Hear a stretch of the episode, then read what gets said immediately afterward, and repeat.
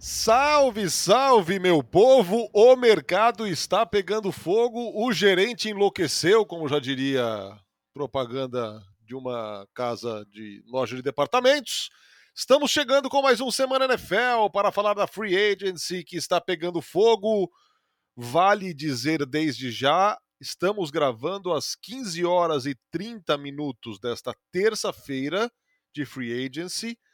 A última troca quente é a de Darren Waller para o New York Giants por uma mariola e duas cocadas. Anthony Curtis, seja bem-vindo. O gerente enlouqueceu, tá todo mundo muito louco. Olá, olá, Fernando. É uma troca barata, primeiro porque os Raiders claramente não querem competir neste ano. Ninguém que contrata o Jimmy Garoppolo tá pensando em competir tendo a defesa que tem. Né? Uma coisa seria o Garoppolo nos Jets, por exemplo, que é uma das melhores defesas da liga. Agora nos Raiders é, não estão competindo. E, e, é barato também porque o Darren Waller, felizmente, por mais talentoso que seja, não consegue ficar saudável. Né? Então acaba sendo uma terceira rodada. Agora, a pauta mais quente, obviamente, é o nosso menino Aaron. Né? Saiu do seu recanto de escuro, de escuridão, no qual ficou quatro dias e quatro noites do escuro, refletiu. E segundo Diana Rossini, nossa colega da ESPN americana, Aaron Rodgers disse aos Jets que tem uma lista de desejos. Alvos que ele gostaria de ter. O que é? Ele esfregou a lâmpada e agora tem três desejos? É que, não, mais de três. o que inclui Alan Lazard, ex-Packers, Mercedes Lewis, ex-Packers, o Gil Cebola dele, o Randall Cobb, e Odell Beckham Jr. Vamos ver o que acontece cenas dos próximos capítulos, lembrando que ainda tem o Garrett Wilson no New York Jets. Está cada vez mais quente essa situação, essa novela chega em sua semana final, né? Será? Eu acho, cara. Eu acho, eu acho, porque já... Teve, hoje mesmo saiu um boato desse de, de Lazar junto com o Hackett de novo, né? E com o, e com o Rodgers, né? E com o Rodgers, sim. É. Agora, Mercedes Lewis, Randall Cobb, o cara tá montando o Interpanelas dele em Nova York, cara. Isso aí. Oh, vamos, vamos abrir um parênteses aqui. Vamos lá. Vamos supor que vai acontecer o que eu acho que vai acontecer, e o que o Tom, meu gato futurologista, também fez a sua previsão, que o Rodgers vai para os Jets. Vamos supor isso. Eu vou torcer para dar certo. Pelo entretenimento. Pelo entretenimento. Apenas pelo entretenimento. Porque, cara, ele está levando o Interpanelas dele junto. Isso é muito sensacional, cara. É muito Mas sabe absurdo. o negócio? Sabe o negócio que eu acho, que eu acho bizarro? É... Um negócio só? É, não, não. E assim, a, a postura de, de diva do Aaron Rodgers no Green Bay Packers. É, ele fez o nome dele ali, ele fez da franquia uma franquia ainda mais espetacular. Não resta a menor dúvida que ele fez por onde ter um status diferenciado em Green Bay.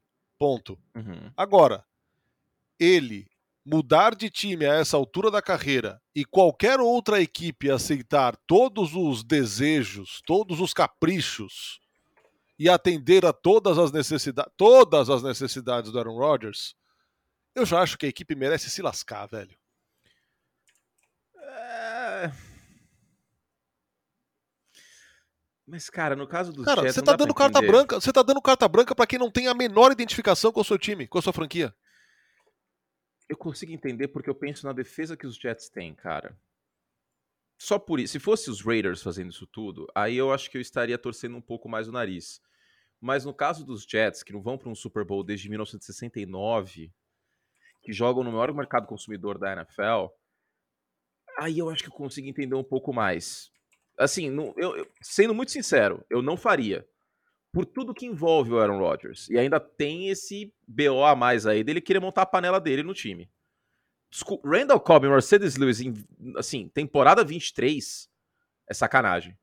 Sério, não é, não, não, é, não é normal uma situação como essa. Mas enfim. Se é o preço que ele tá querendo cobrar, e basicamente só tem os Jets nessa briga, né?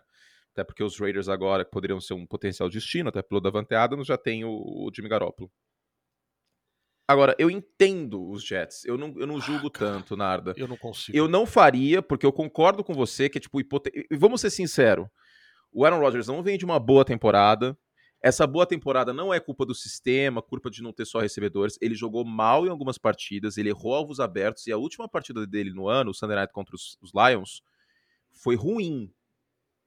Foi ruim. O Aaron Rodgers não foi um quarterback top 10 na temporada passada. Então é um risco imenso, até porque essa troca não vai ser barata, né? Essa troca, obviamente, não vai ser barata. Obviamente, é. os Jets vão, vão deixar de ter escolha de primeira rodada nessa brincadeira, com certeza absoluta. E, e, acredito que até mais de uma. E essa, essa penca de recebedores aí, Alan Lazard, Randall Cobb, provavelmente os Jets vão acabar trocando algum wide receiver que tenham nesse, nesse meio. Tá? Não, obviamente, Garrett Wilson, mas outras opções por lá, o Denzel Mims, por exemplo. Então, vamos ver o que acontece. Mas eu não julgo totalmente os Jets, até porque na divisão que estão, com o Miami se reforçando. Porque, vamos ser muito sinceros, hoje os Jets, com certeza absoluta, considerando um cenário de Miami Dolphins com o Tua jogando, os Jets não são primeira e nem segunda força da divisão. No momento atual. E se forem para a temporada com o Zach Wilson, é tragédia. Cara, eu, eu assim. Sei lá. E, e, é, e, é, e é o que você falou é, é um cheque em branco sem garantia de nada, velho. Não, não, é, não existe uma garantia. Isso é muito importante a gente falar. Quem tá achando que o Aaron Rodgers é o Aaron Rodgers de dois anos atrás, ele tem 39 anos. Não é todo mundo que é o Tom Brady que vai. Aliás, o Tom Brady é a exceção que prova a regra. Não existe Exato. o que o Brady fez. Vamos parar com isso, inclusive, tá? De achar que todo mundo vai ser que nem o Tom Brady que vai jogar até os 44 anos no nível aceitável. No mínimo aceitável. Não é. Existe uma e, chance e assim, grande de dar ruim isso aí espera-se que seja um Aaron Rodgers mais comprometido, mais empenhado do que a gente viu em Green Bay na última temporada, caso ele mude. Ah, Mas ah, você garante que isso vai acontecer? Dá para garantir que isso vai acontecer? Não, óbvio que não. É, é o Aaron Rodgers. eu tá acho, eu acho uma loucura muito grande, cara. É, é um all-in, é uma aposta. Tem grande chance de não dar nada.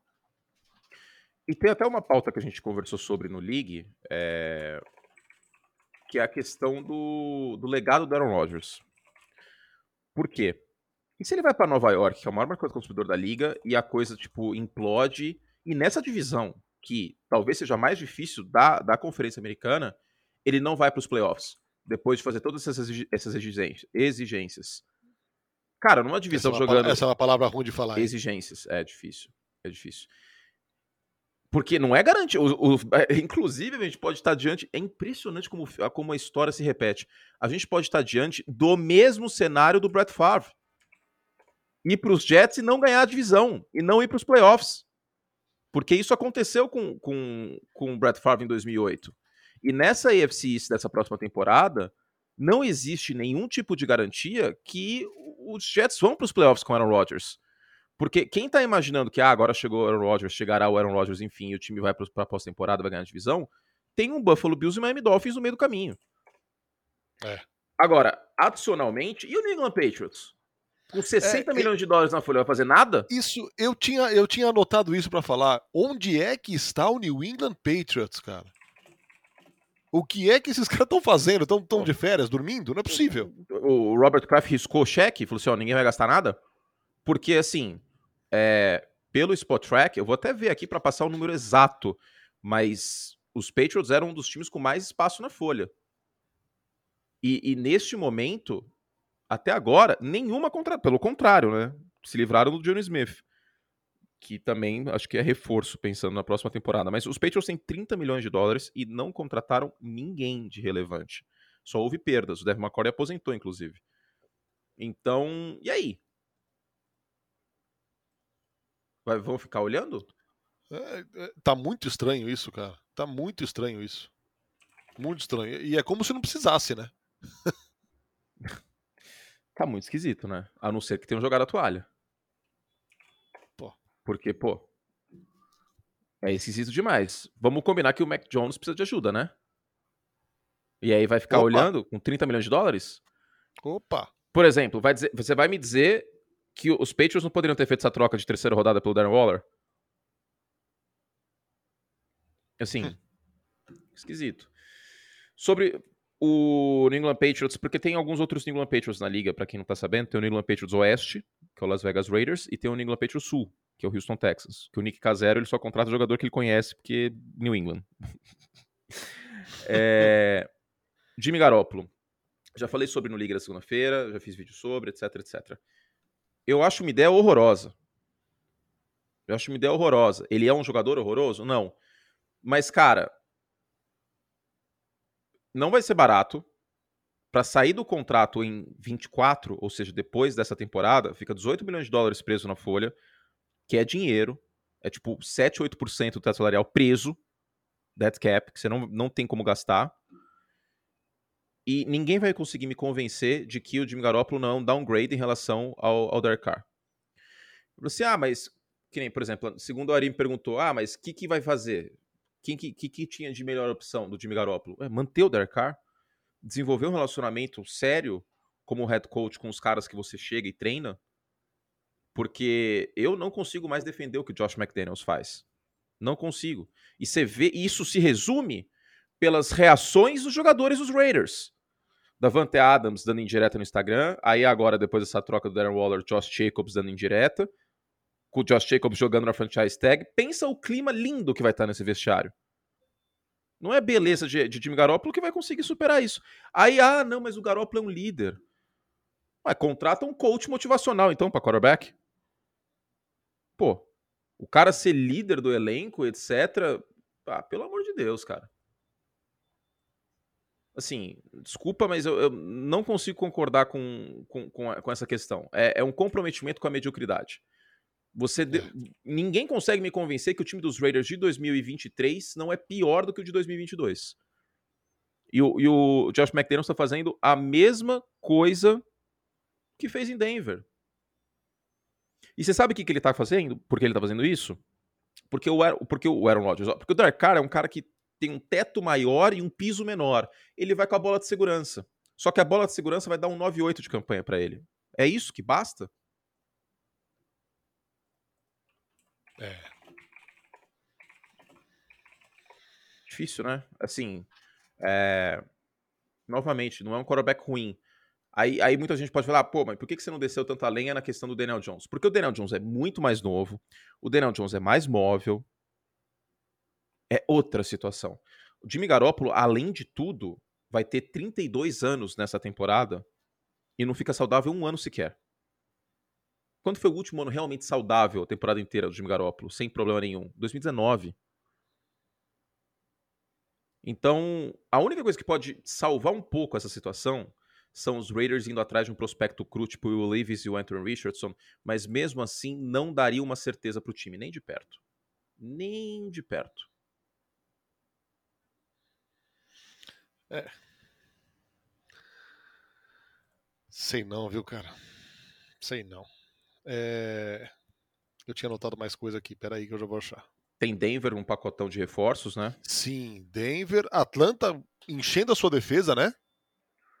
É, mas Atlanta é um outro time que eu preciso criticar, porque se eu tô criticando os Raiders, você vai me falar que Desmond Reader e Taylor Heineck, na pior divisão da, NFL, Pô, cara, é... o que, que a Atlanta tá fazendo, velho?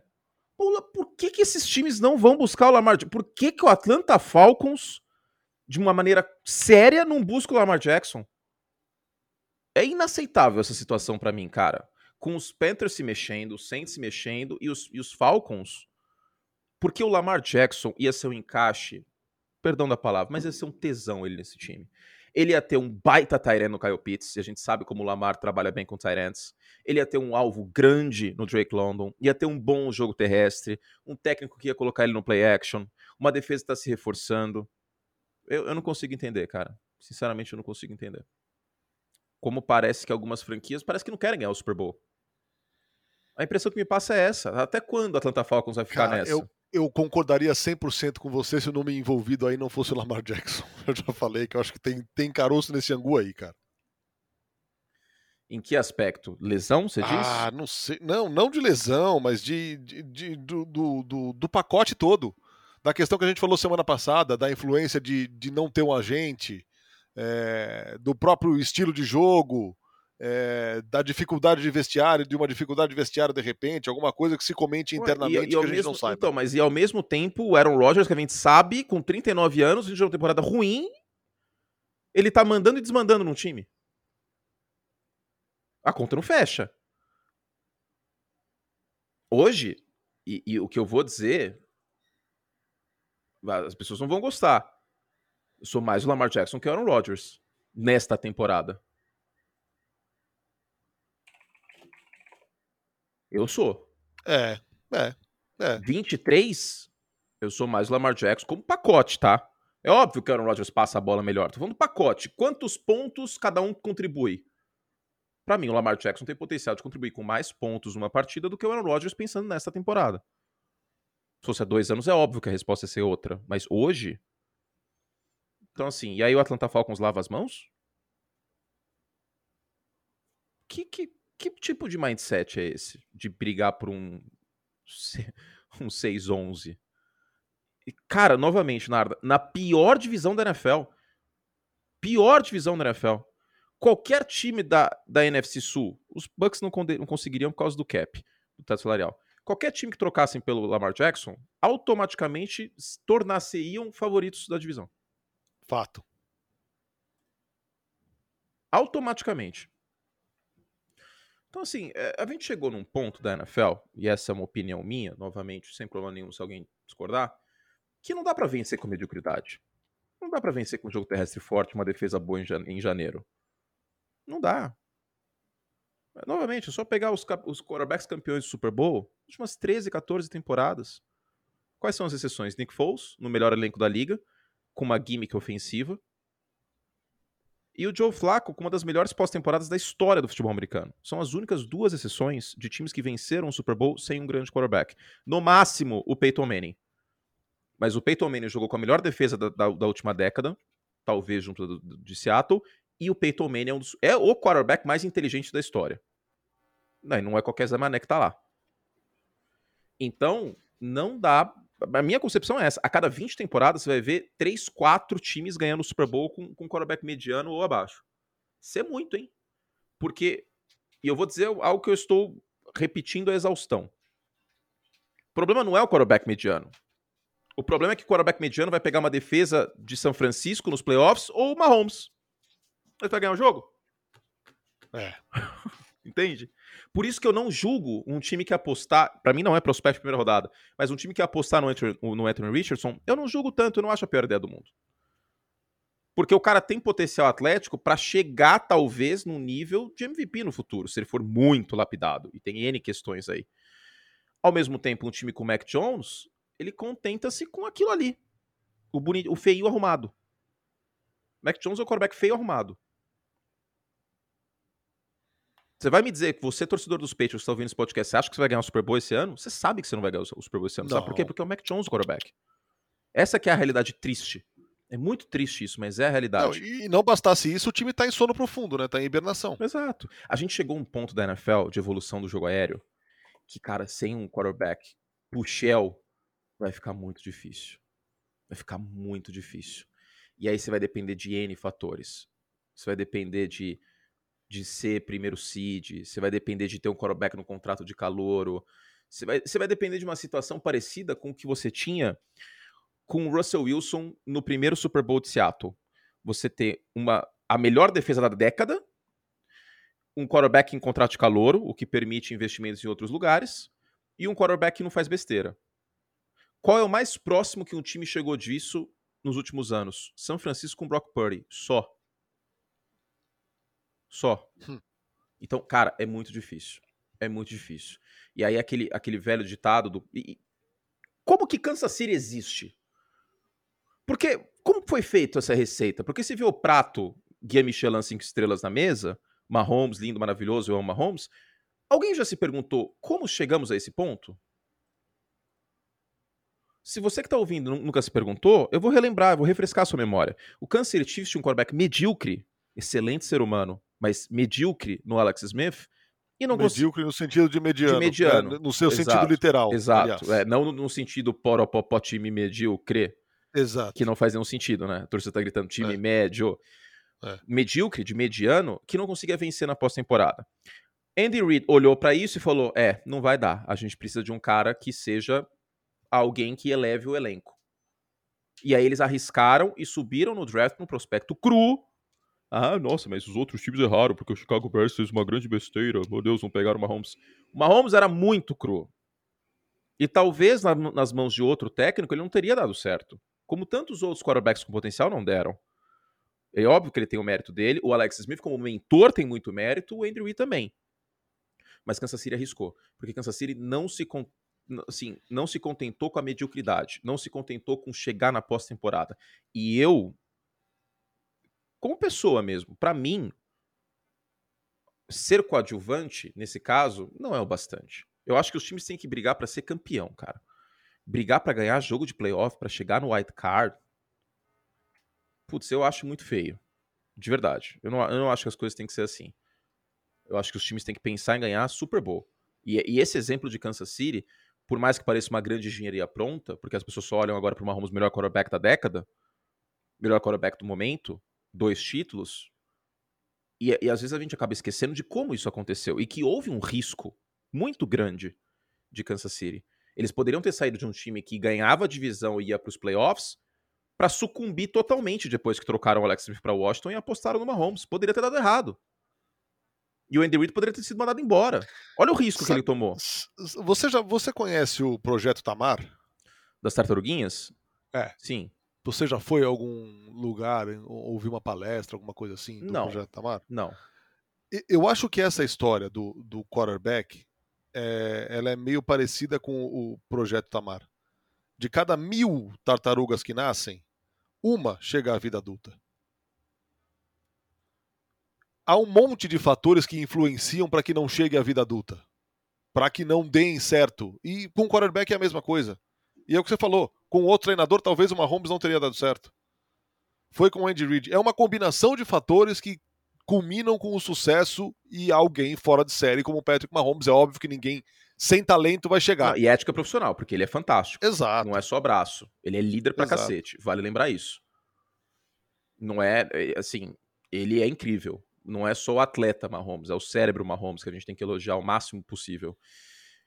Então, assim, deu certo. E, e Kansas City conseguiu identificar algo que os outros times não identificaram. Porque o Mahomes também era muito cru, porque o seu Cliff Kingsbury rodava um dos playbooks mais pobres do college football em termos táticos, que era totalmente baseado no atleticismo e na verticalidade do Mahomes no campo. Bola em profundidade e vambora. E aí, na entrevista, antes do draft, o Andy Reid com o Matt Nagy, per... frise-se, para vocês verem como eu não pego só no pé, tem que elogiar. Perceberam que ali tinha alguém especial. E que o que ele aprendeu, ele conseguiu replicar na lousa, etc. Então, é, era alguém diferente. Era alguém diferente. Eles perceberam isso, outros times não. Mérito de Kansas City e do Andy Reid. Mas Kansas City não se, não, sim, não se contentou com pouco. E diga-se que os, os Bills também. Com o Josh Allen. Eles apostaram e deu certo. Agora, a gente também não pode tomar as exceções como regra e achar Sim. agora que o Anthony Richardson e que o Will Levis vão dar certo, porque são prospectos cruz e o Mahomes e o Josh Allen deu. A mesma coisa que vai começar a acontecer, ah, mas esse cara foi escolhido na sexta rodada, pô, mas o Brock Purdy deu certo. Por quê? Vamos sempre se perguntar por quê. Porque o Garópolo é um dos cinco melhores quarterbacks em porcentagem de vitórias nos últimos anos. Por quê? Pelo menos essa questão acho que tá começando a ficar mais morta em argumento, né? Porque o Brock Purdy foi lá e jogou melhor do que ele ano passado, um calouro de sétima rodada. Então, tem, a gente tem que se perguntar o porquê das coisas, da essência das coisas, como elas estão acontecendo, por que elas estão acontecendo. É Escuta, muito importante. A hora que você falou, eu não, eu não, eu não peguei, eu perdi o gancho, mas é, não é demais falar. E o, o Davante Adams, putaço. Da... É, ele e o Josh Jacobs. Depois da troca. Ele e o Josh Jacobs. Esse é o vestiário do Josh McDaniels. Aí o seu Ari Aguiar tem que vir falar, ah, não, mas as pessoas podem mudar. Ari, não. As pessoas, como o Josh McDaniels, não mudam. Não mudam. O clima nesse vestiário. Cara, e coitado do Davante Adams, né? Pô, como esse cara queria estar em Nova York agora, hein? Que movimento errado, né, cara? Putz, cara, essa temporada dos Raiders vai ser assim. Se você torce para os Raiders, se eu fosse você, eu pensaria em outros interesses para além do futebol americano, pensando em 2023 sei lá, origami, quebra-cabeça, porque a não ser que você ame muito o time, você vai passar muita raiva, cara. Nossa, ah, mas ele vai você... fazer um corpo mole da Vante Adams, é a cara vai. dele. Putz. Vai. Já que você falou dos Chiefs, que não vão pagar o Orlando Brown, é, acertaram com o John Taylor, né? É outro right tackle. Será que ele vai mexer em alguém na linha? Boa pergunta, né? Porque o Wiley não volta também. É, não, mas eu gosto, eu gosto dessa, dessa, dessa contratação. Acho que ele com bloqueador de passe é melhor que o Orlando Brown. Para mim, Kansas City, Kansas City é um dos melhores front offices da NFL. O Brad Pitt faz um trabalho fantástico. É, ele não é por acaso que os Eagles e os Chiefs chegaram no Super Bowl na última temporada. Não é por acaso. E queira ou não, a gente tem que tirar o chapéu para os Eagles também, porque viram um, uma Chernobyl entre Doug Peterson e Carson Wentz, se livraram dos dois, pro vestiário não ficar rachado, apostaram num cara com potencial atlético e conseguiram lapidar ele. Deu certo.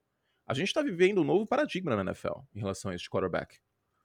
E, e, te digo que, infelizmente, times que vão apostar em quarterbacks com teto mais baixo podem se frustrar nas próximas temporadas.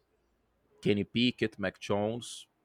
O jogo, ele chegou num ponto complicado, cara. A gente não pode esquecer da evolução tática do, do futebol americano, da necessidade de quarterbacks que sejam acima da média. Isso é, é aí, aí, alguém tá ouvindo pode, mas, mas não, não é sempre foi assim? Não. Era muito mais simples na época que todo mundo só corria com a bola. Nesse aspecto. Claro que ter um quarterback bom te diferenciava. Era um fator. Mas você via times chegando na pós-temporada com muito mais frequência embasados em defesa e jogo terrestre. Você ter 32 touchdowns passados em 1992, será líder da NFL em touchdowns. O Dino Smith do ano passado teria sido líder da NFL em touchdowns, quer ver, ó? 1991, TDs. Vamos ver aqui. Abriu o um negócio de dieta. Que esquisito. É... Passing Leaders. Pronto, agora vai. 1991 que é o ano que eu nasci, então eu coloquei aleatoriamente. Ó, o Gene Smith teria sido, o segundo em touchdowns em, em 91. O primeiro foi o Jim Kelly com 33. Os caras não batiam 35, 40 touchdowns. O quinto, que foi o Warren Moon, teve 23, com 21 interceptações. É outro jogo. A gente não pode esquecer isso. Então, times que ainda estão um pouco presos ao passado nesse aspecto, eles vão começar a quebrar a cara. Agora, uma coisa que mudou sem sombra de dúvidas, como a gente já falou, foi a questão dos running backs. Não tem mais bobo na NFL. Tá? E, enfim, é, é isso. O que mais temos para falar? Tem muita coisa ainda. ainda que Dolphins, hein? Tem que falar de Dolphins e tem que falar do Javon Hargreave em São Francisco e o seguro que foi contratado pelo time, que é o Sam Darnold. Qual que você quer falar primeiro, Narda? Ah, Dolphins, cara. É, Dolphins, né?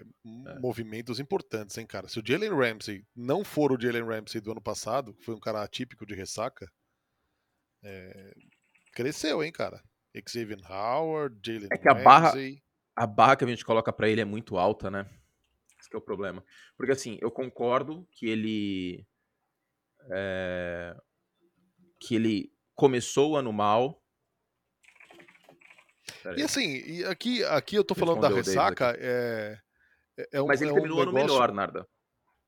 Cara, tá bom, mas é, é, um cara que foi no ritmo do time, né? O time foi uma desgraça. Ah, sim! Opa, ressacona, né? Nossa Agora, ele terminou, ele terminou o ano com quatro interceptações e ele, eu vou te dizer que ele fez até que bons jogos no final da temporada. Fez bons jogos até, cara. Assim, novamente, a barra, falando em Jalen Ramsey, é muito maior. Porque a gente tá falando de um dos três melhores cornerbacks da liga, ano sim, ano também. E se a gente, se a gente for pegar aqui, vou até pegar o calendário. Jogou bem contra os, os não jogou bem, vai, mas fez bons jogos no, no final da temporada contra Denver e tal. E, assim, eu acho que no caso dele, pensando na personalidade, na personalidade dele, ele é um cara que eh, precisa de um time que esteja competindo. Eu acho que uma das pessoas mais frustradas em Los Angeles ano passado era ele. Porque era óbvio no meio do ano que, que os Rams não iam a lugar nenhum. E aí ele começou a fazer meio que um corpo mole, talvez. Talvez se poupando, não sei. Porque sabia também que era uma chance enorme dele ser trocado. Eu até mencionei aqui no podcast, algumas semanas atrás. E eu, eu, eu acho uma troca excelente para Miami. Para os Rams não tem muito como julgar, porque eles estão pagando o rotativo do cartão de crédito. É óbvio que é uma troca ruim, é óbvio que os Rams saem perdedores dela, mas eles estão pagando o rotativo do cartão de crédito. Estão pagando a conta. É. E a conta é o Super Bowl, ok. Se você for numa churrascaria aqui em São Paulo, uma vez a cada duas semanas, vamos falar o nome vai lá, pagar caro no rodízio, mas vai comer bem pra caramba, ok, vai ser caro, você vai olhar a fatura do cartão de crédito vai ficar triste, assim, nossa, meu Deus, por que gostei disso? Mas no dia você ficou feliz. Valeu a pena. Para os Rams valeram a pena. Eles venceram o Super Bowl. Para Miami é excelente essa troca, porque é uma troca muito barata. vai conseguir reestruturar o contrato dele, vai dar um pouco mais de dinheiro garantido, porque ele vai querer isso.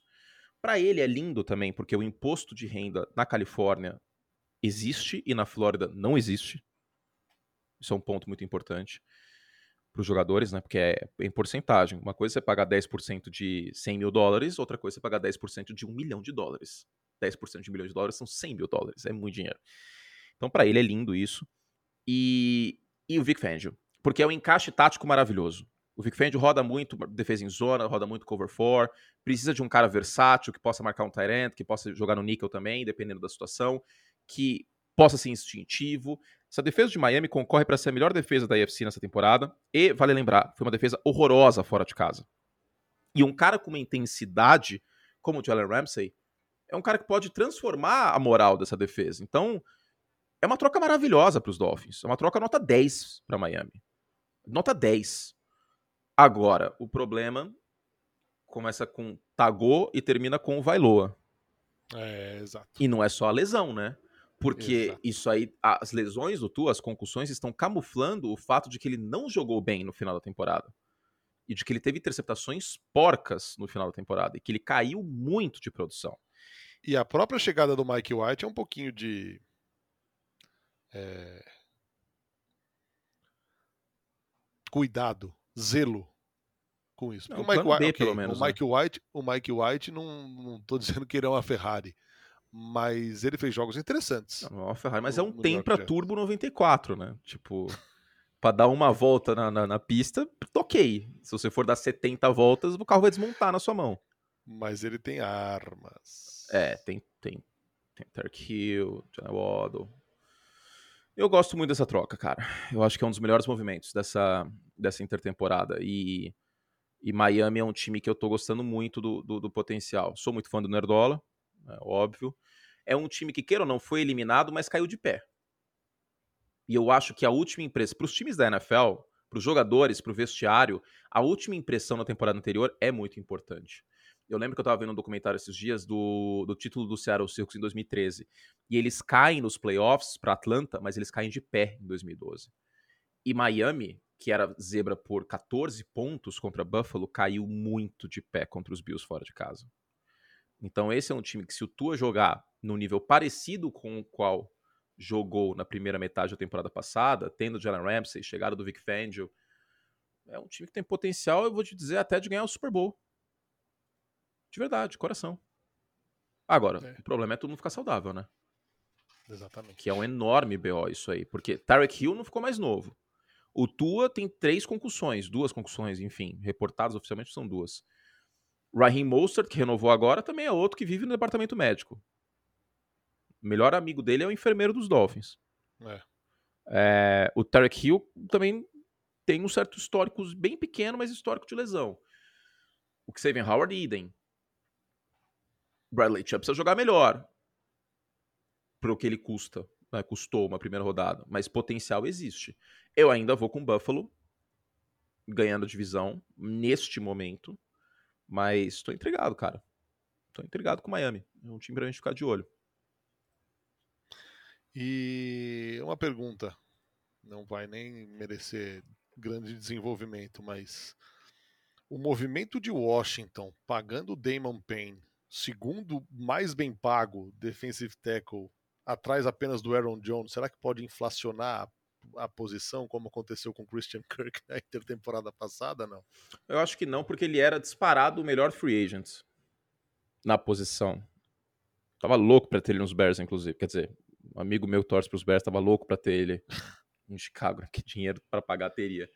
Mas é isso, eu tava, eu tava com expectativa até que ele fosse trocado, que era um tag and trade. Mas a questão é que o Ron Rivera tá com a água batendo no popô, né? E na tá. Austrália, o Eric Bieniemy já é head coach do Washington Commanders. Exatamente, exatamente. Então toda ajuda é necessária. Sem contar que o Chase Young, ninguém sabe que Chase Young vai ser essa próxima temporada, né? Esse é outro também. Começou bombando, de repente lesão, lesão, lesão e nada de produzir. Então, ninguém tem a menor ideia de quem vai ser o Chase Young na próxima temporada. Infelizmente, porque é, saudável é um excepcional jogador, mas não consegue ficar saudável. Ano passado foi estrear no final da temporada e naquelas, né? A gente teve alguns jogadores que ficaram nesse, nesse pique ano passado. O True Davis White em Buffalo foi outro. Qual é a próxima pauta? O que, que você falou ah, que São queria Francisco. falar? São Francisco, pra gente ah, terminar sim. o programa. É... Cara, o Javon Hargreave, para mim, era o melhor free agent da NFL. Em todas as posições. Todas. E não é um cara de números, mas é um cara, eu fui até ver no, no ESPN Stats and Info, que nos últimos dois anos, só o Aaron Donald e o Chris Jones venceram mais bloqueios duplos do que ele. Quebraram bloqueios duplos. Ele é um cara que pode fazer o trabalho sujo pro Nick Bolsa brilhar ainda mais. Uma excelente contratação. Porque em meio à incerteza de quarterback, São Francisco vai lá e reforça o que já era muito bom.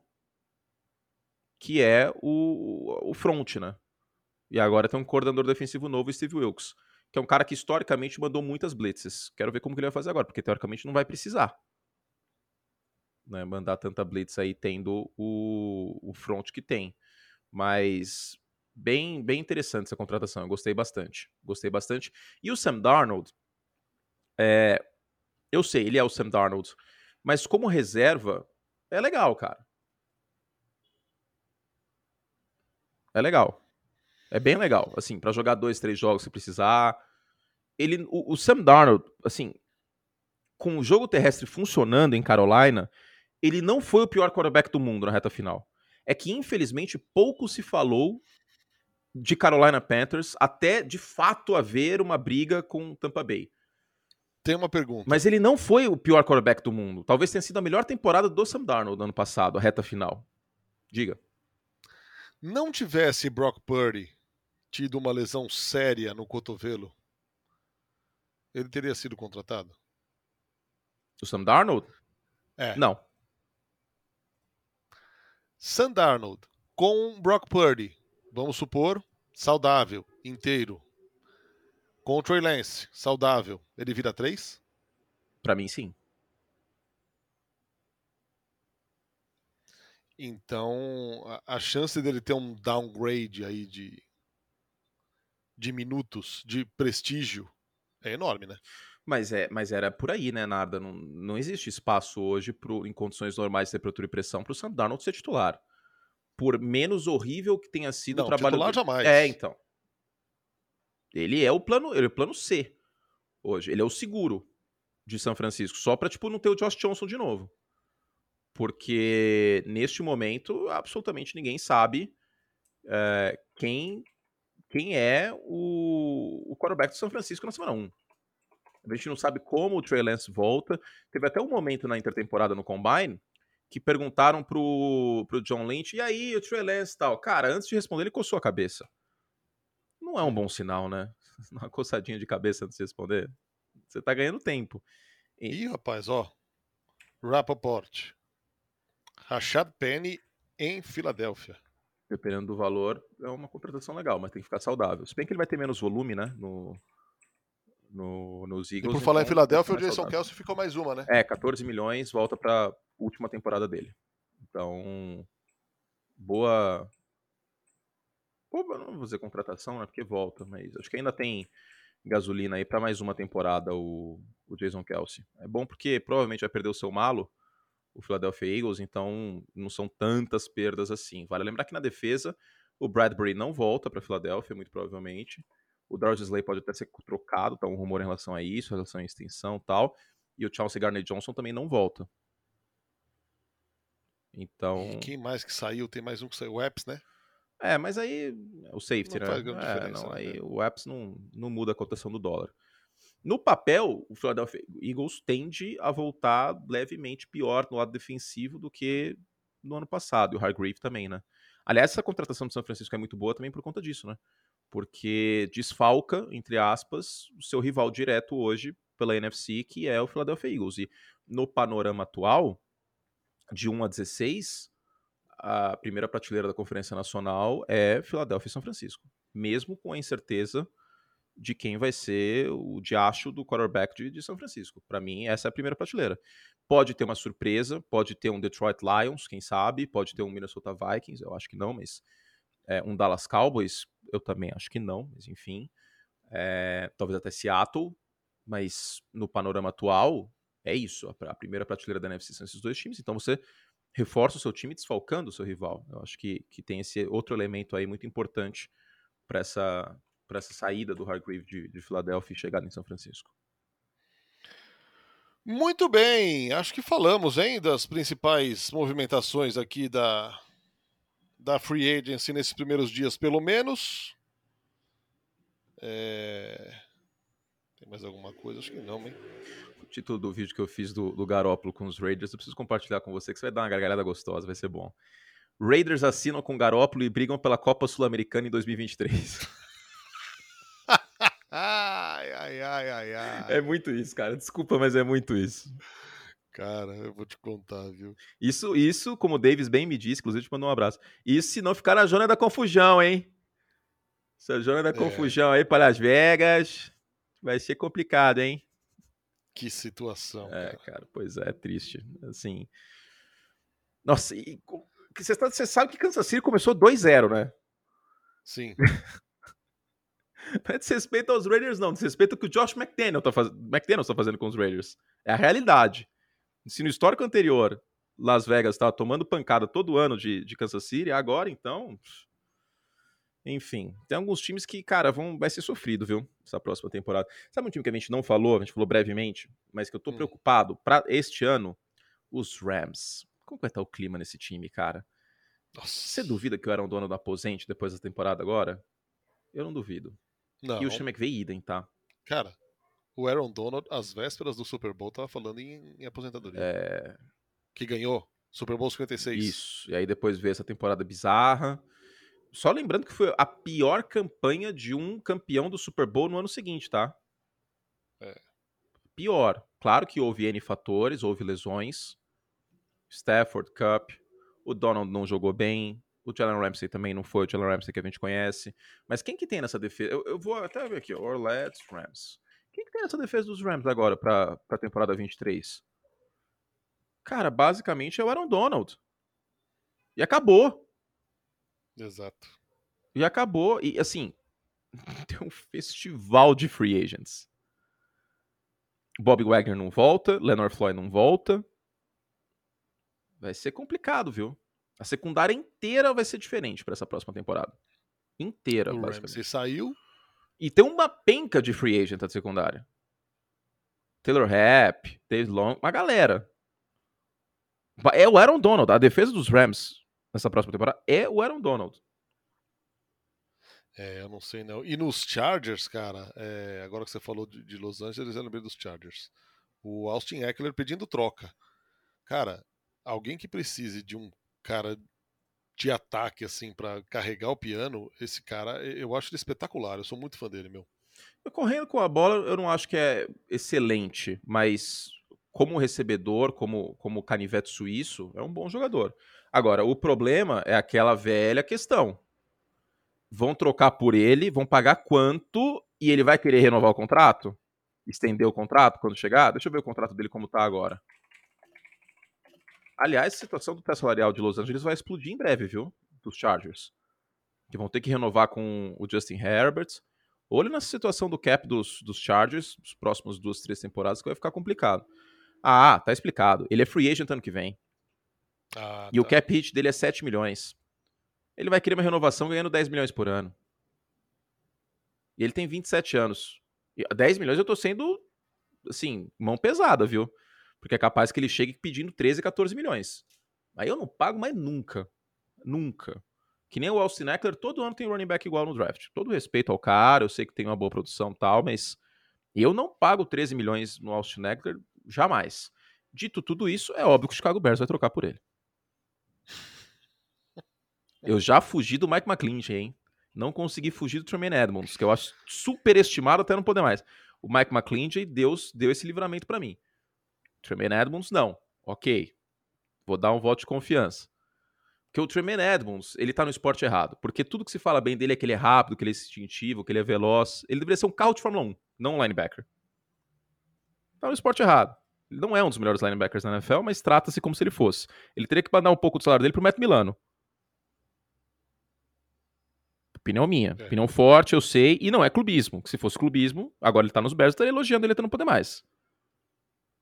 Não fiquei feliz, mas enfim, segue a vida, né? Pelo menos tinha um monte de dinheiro pra gastar, que gaste. É isso, Fernando. Ufa. Tirei, tirei isso dentro de mim. Foi bom tirar isso dentro de mim, essa questão do Jermaine Edmonds, que eu acho ele muito superestimado. então vamos embora. Este foi mais um não, Semana não, NFL. Não, não, peraí, peraí. Opa, o que aconteceu? E, o que aconteceu? Peraí, e a questão do molho de tomate com manteiga, que Opa, eu falei que ia defender? A manteiga, a mante... olha a manteiga, a manteiga, a manteiga. Essa música é extremamente subliminar. Nossa, isso é um lixo. isso é um lixo. Essa música é uma mensagem subliminar forte, hein? Isso é um lixo completo. Esfregue nas mãos, bote na nuca, vai na manteiga, pô. Não, não é o fim da picada. Por que na nuca? Pergunta-se. Não preciso não. dizer. Né? É... E desce no compasso da manteiga. Muito bom. É... Paola Carrossela defende, como seu legado ao planeta Terra, a manteiga em molho de tomate.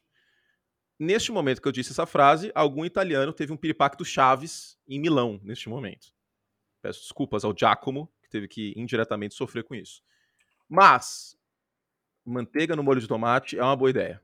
Ficar um pouquinho mais cremoso. Cara, eu não sei explicar.